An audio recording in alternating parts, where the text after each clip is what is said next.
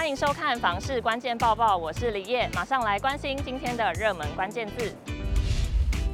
今天的热门关键字：买房、房贷。中低收入族买不起房的现象正在向全台湾扩散。为什么这样说呢？二零二二年，除了六都和新竹县市以外的其他县市，年收入超过百万的高收入房贷族占比约为百分之二十五点三，相较于二零一二年的百分之十八点四，提升了近七个百分点。联征中心资料显示，二零二二年全台前十大高收入族购物热区之中，有三个县市属于黑马。分别是苗栗县、台东县和嘉义市，其中苗栗县、台东县高收入房贷族占比分别达到百分之三十二点一、百分之三十一点七，力压台南、桃园、高雄；而嘉义市则以百分之二十九点六的高收入房贷族占比挤入第十名。东森房屋研究中心副理黄胜辉分析，苗栗紧邻新竹，近年磁吸了不少竹科的高收入族群入住，而台东因坐拥得天独厚的山水美景，吸引富裕人士到台东购买退休宅的念头。至于嘉义市，依据主计处统计，二零二一年嘉义市平均每户可支配收入达到一百零一点六万元，甚至比六都之中的台南还要高。黄胜辉认为，薪水的调涨明显追不上房价、物价的涨速，购屋民众肩上的压力越来越重，收入有限的购屋民众自然不敢轻易进场。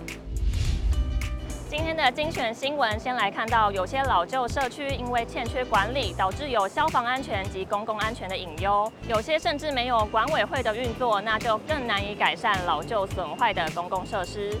所以今年桃园市政府就特别提高了消安及公安的补助金额。桃园市政府建管处长邱英哲指出，桃园市八楼以上而且没有管委会的大楼约有一百六十栋。如果住户主动通知建管处去协助大楼成立管委会，建管处会专案辅导，让大楼在最短的时间内成立管委会，并且可以申请十万到三十万的第一桶金来改善大楼安全。而八楼以上有管委会的大楼，也可以申请五万到十五万元来改善大楼安全。知名主持人方芳芳在婚后淡出演艺圈，因为老公工作的关系，长期定居上海。如今面对退休生活的她，宣布把上海的房产卖掉，将会在台湾养老。方芳芳证实已经把上海房产卖了，目前独留儿子 Jason 在上海工作。谈到上海居住二十二年的生活，方芳芳点出，之所以离开上海，是因为经历封城后有感而发。原本方芳芳一家三口居住在上海的社区独栋别墅，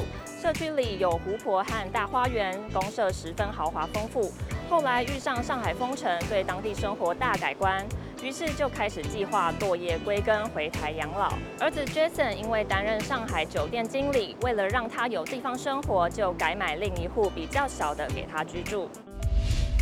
又到了买房卖房，我想问，有网友在社团中表示，他看到一间房，但房仲告知是投资客转手，卖家希望卖九百五十万，但要私下拿七十万，等于要签约签八百八十万。他想问，这样的情况有什么要注意的吗？有非常多网友都不赞同，表示千万不能配合，后面有刑法伪造文书的罪责。